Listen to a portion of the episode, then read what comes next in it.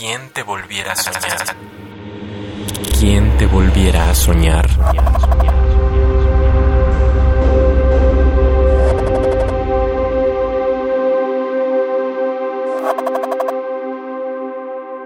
Arte poética. Arte poética. Cuando miré la hoja, nada estaba escrito. Salí de mi casa con la pluma de tinta negra, llave para crear puertas, no para abrirlas. El tedio me sofocaba con una camisa abotonada hasta los labios, con una corbata tan yugular que sentía cómo me sangraba.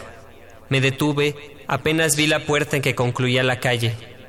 Toqué tres veces para averiguar si estaba ahí. No hubo respuesta. Comencé a dudar de mis nudillos, de la raíz caliginosa naciéndome en algún lugar de la caricia. Quise escribir salida, pero no entendía denunciados que rompieran la sintaxis. No entendía que cuando se escribe la palabra, sin antes convencernos de ella, es solo una interrupción del silencio, una manera desesperada de seguir callados. Me resigné a la incertidumbre de estar vivo, de saber a medias por la soledad a que inquirimos. Tuve que dibujar sobre la puerta para cruzarla, para imaginar que, más allá de su imposibilidad, remontaba pasos, lentas brazadas o equívocos suspiros.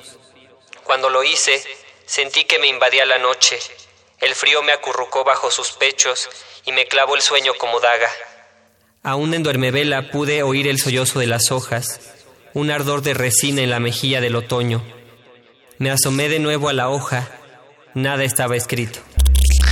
¿Quién te volviera a soñar?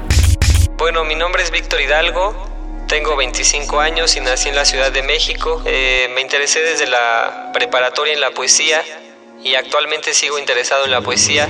¿Quién te volviera a soñar? Soñar, soñar, soñar. Radio UNAM. Experiencia sonora.